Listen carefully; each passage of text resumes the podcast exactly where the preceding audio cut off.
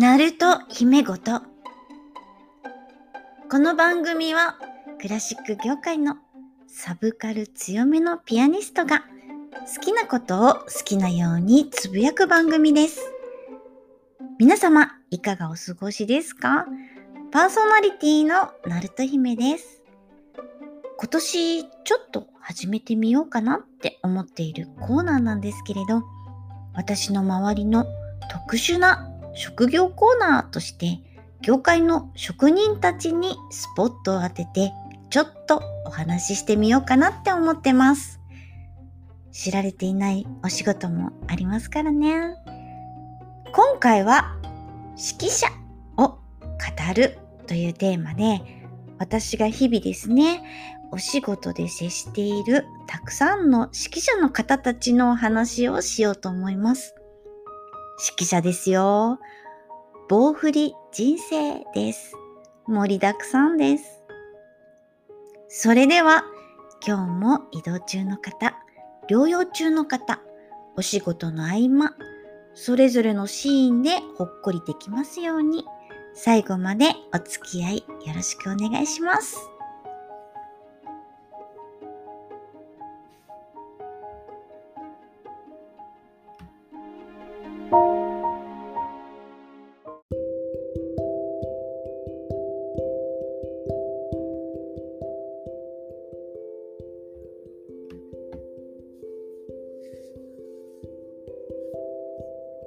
者について私のかなり独断と偏見でお話ししたいと思います。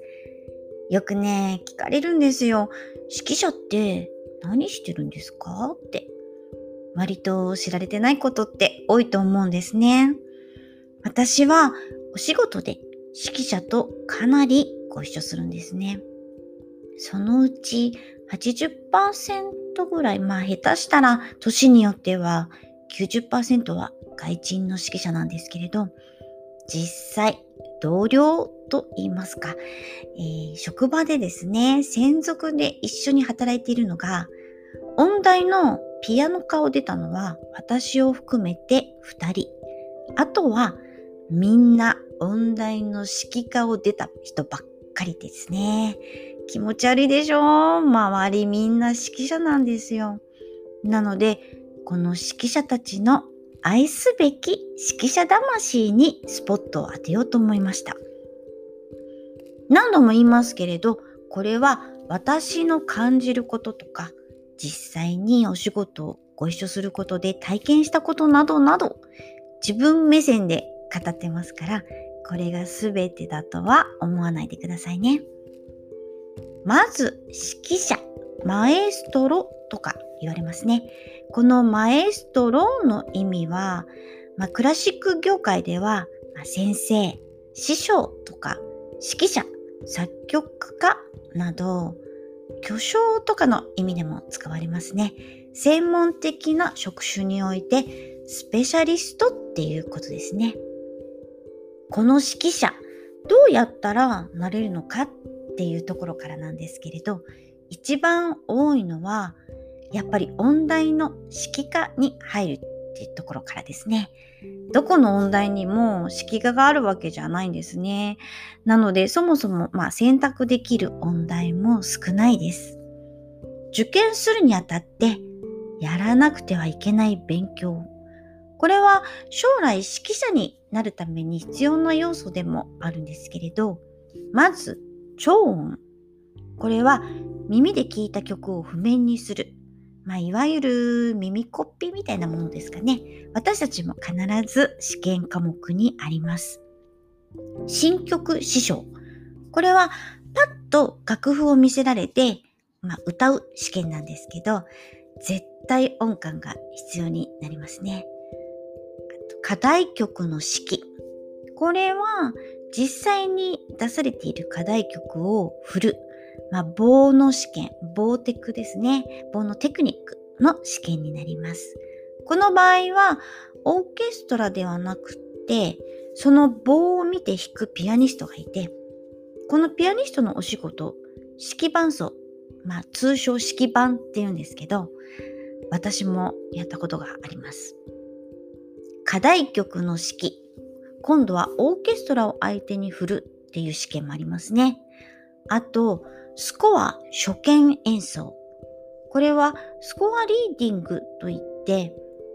オーケストラの楽譜をピアノで弾く試験です。あとは楽器の試験。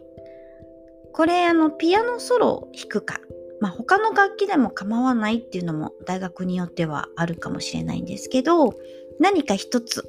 楽器を演奏することになりますね。あとは和声、楽典、いわゆる音楽理論ですね。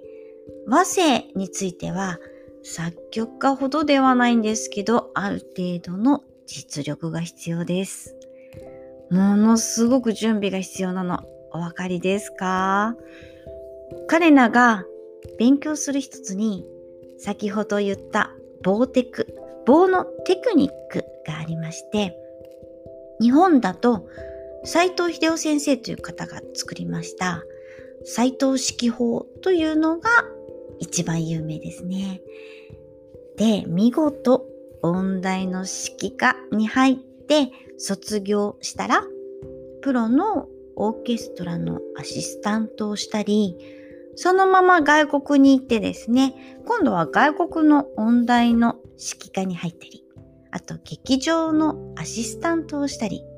コンクールですね。指揮のコンクールっていうのがあるので、チャレンジしたり、そうやって階段を登っていくんですけれどね。もちろん、指揮科卒業じゃなくても、例えば実際オーケストラのプレイヤーから指揮者に変わる方もいらっしゃいますので、まあこれが正当かと言われたら何とも言えないんですけれど、指揮科に入るっていうことは、まあ、先生につくわけですね。その先生につくことで、卒業してから先生経由でいろいろなアシスタントの道にね、つながっていったりっていうこともあるので、まあ、人脈作るのは大事かもしれないかなとは思いますね。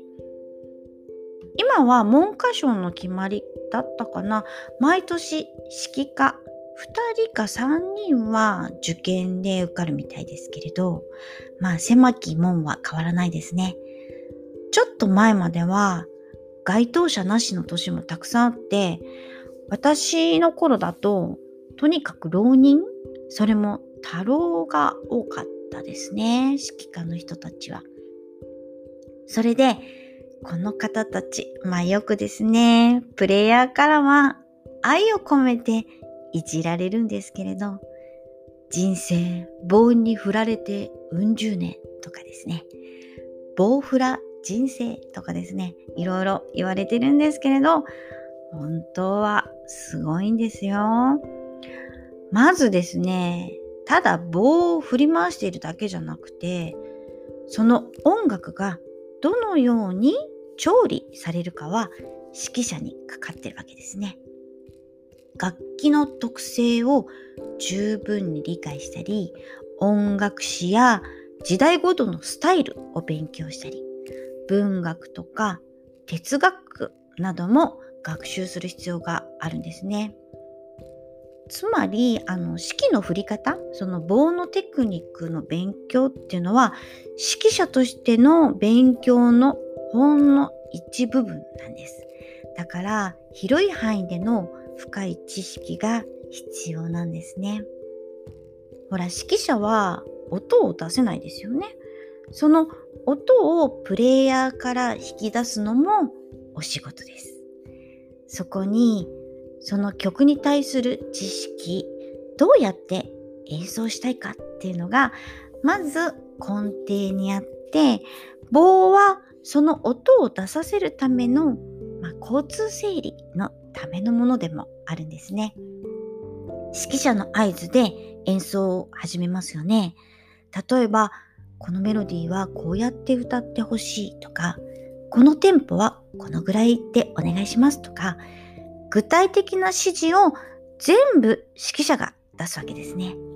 それをプレイヤーのこちらは汲み取って演奏するわけです。なのでね、同じ曲でも指揮者が変わると全然違うものになります。より深い作品への理解とね、解釈が必要になってくるんですね。なので、マエストロって言われるゆえんもそこにあると思うんです。とにかく物知りです。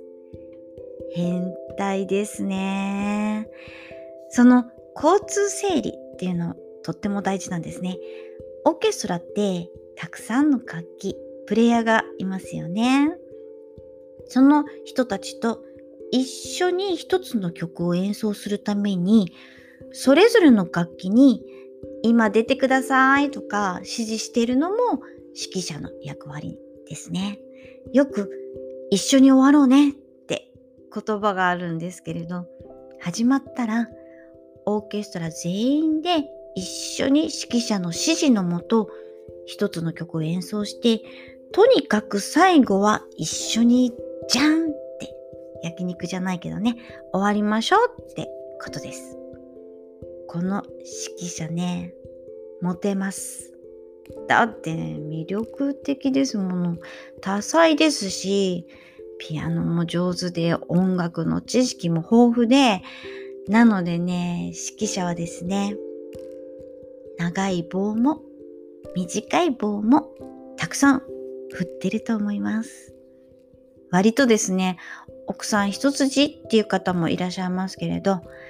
離婚率も高いと思いますね。私の同僚の話をしますけれど、この指揮科卒業の同僚たちですね、集まって休み時間に話すことの変態具合が素晴らしいです。例えばよくあるのが、マーラーとブルックナーの話ですね。作曲家でマーラーとブルックナーという方がいるんですけれど、まあ、マーラー派かブルックナー派かで、まあ論争ですね。私は勝手に AKB が好きか、モームスが好きかみたいな感じだと思ってるんですけれど、そんなこと言ったら殺されますね。あと、ワグネリアンか、そうじゃないか。これね、またワーグナーという作曲家の熱烈な信者か、そうじゃないかっていう論争ですね。私はワーグナーは、まあ、好きなんですけど、ワグネリアンではないですね。このワグナーの作品、6時間ぐらいあるオペラがあるんですけれど、同僚のワグネリアンは全然長く感じないそうですよ。6時間ですよ。飲んでるとね、あっという間なんですけれどね。まあ、軽く睡眠時間ですね。まあ、そういう曲を私も弾いてるんですけれど、勝手な偏見で、ワグネリアンはね、いろいろと、まあ、ねちっこいというか、まあ、きっとあっちの方も、そのね、ち、ちろ、うん、まあ、イメージですね。あ、殺されますね。やめときましょうね。最近話してたのは、にゃんにゃん派か、ワンワン派かという話ですね。これね、猫が好きか、犬が好きかって思いますよね。違うんですよ。彼女の前で何て言うかってことです。彼女ににゃんにゃんっていうか、ワンワンっていうか、まあ、永遠とそれを語ってましたね。そんな愛すべき人たちですけど、いつ勉強してるの？って聞くと、まあ大体夜中って人が多いですね。シーンとした夜の静けさの中で勉強するっていう人が多いかな。まあ反対にすんごい早起きっていう人もいて、まあどちらにしろ静かなところでね、きっと研ぎ澄まされるんですかね。とある有名な指揮者の方はですね、いつもいただく LINE が朝の4時前とかなんですよ。こっちまだ飲んでるんだけどとか思って、こう、LINE でピピってくるじゃないですか。で、うわ、マエストロからだと思うと、まあ一応既読しちゃって、その後寝れなくなっちゃったことがあるので、それから通知は消してます。すいません。えー、指揮者にもね、冷静に振る方もいれば、熱くですね、こう、ちょっとお顔がエクスタシーな感じの方もいて、あと汗だくな方とかね、真剣に音楽に向き合ってる姿が出るのでその姿にその方の性格とか本質が出るなって思うんですね。人間ですからね、お仕事していて。だから、やっぱりね、相性のいい指揮者っていらっしゃるんですね。それは棒を見てるとわかります。この人の棒好きだなって。ね、そういうとなんかね、誤解されそうですけどね。本当にね、その方のね、思いとかはね、棒に出るんですね。最近、棒を持たない方もね、いらっしゃいますね。小さな編成だと、その方がアンサンブルもしやすいってこともあるかな。あの指揮棒って大きく2種類なんですけど、ファイバー製でできて折れないっていうものと、あと木ですね。木製の、まあこれは折れるんですけど、その2種類あります。専門にね、作っている職人さんもいらして、あの指揮者の腕の長さで指揮棒の長さっていうのが基本的に決まるので特注してる方もいらっしゃいますね。割とよく木製の棒折れますね。ファイバー製のものはね、折れないんですけど、落とした時にね、ビヨヨヨーンって跳ねるんでね、まあそれもどうかなって思うんですけど、なので何本も用意してる方いらっしゃいますね。とある指揮者の方はですね、4本用意して、で、みんな折っちゃって、制作が買いに行かされてましたね。で、指揮者を語る上ですね、やはりこの方は絶対に外せない伝説の山和こと山田和夫さんですね。平成3年に亡くなったんですけれど、一つの山和ワールドを作った指揮者です。山和さんのね、数々のお話はたくさんのオーケストラの先輩方とか先生から聞かされましたね。ある時、山和さんの指揮がわからなくて、オーケストラの方が、先生、指揮がちょっとわかりませんと言ったら、そうですか。棒がわかりませんかと言って、持っていた指揮棒じゃなくて、別の指揮棒に変えたとかですね。そのすっごい難しい現代音楽を振ることになって、もうあんまりに混沌としてるので、じゃあわからなくなったら、あの楽譜にね、練習番号というのがあるんですけど、この番号で赤いハンカチを出します。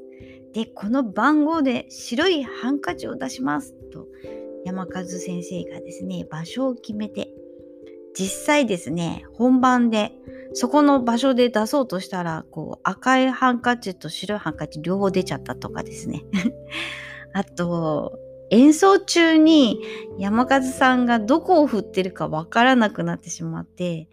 こう、プレイヤーに今どこって聞いたりしてたっていうのは当たり前だったっていうふうに言うんですよね。で、山和さんは演奏にこう熱が入ると飛び跳ねたり、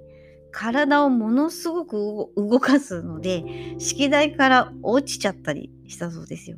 でその落ちちゃったのが確か日比谷公会堂だったかな。で落ちても振りながら復活してこう舞台に上がってきたっていうね。そうそれが原因であの式台のところに手すりが今あるんですけどそれができたっていう風に聞いたんですけどね。で、結構ね、遅刻も多かったみたいですね。必ず言い訳はね、女性だったらしいですよ。すごいね、たくさんのお話が語り継がれてるんですけど、その人間性の温かさにね、すごく魅力を感じました。一緒にね、お仕事してみたかったですね。ちょっと残念ですね。いろいろ語りましたけれど、指揮者は本当にすごくて、日々たくさんの楽譜を研究していて、楽譜が恋人っていう方もいらっしゃる。そんな簡単にはなれないお仕事だって分かっていただけたら嬉しいです。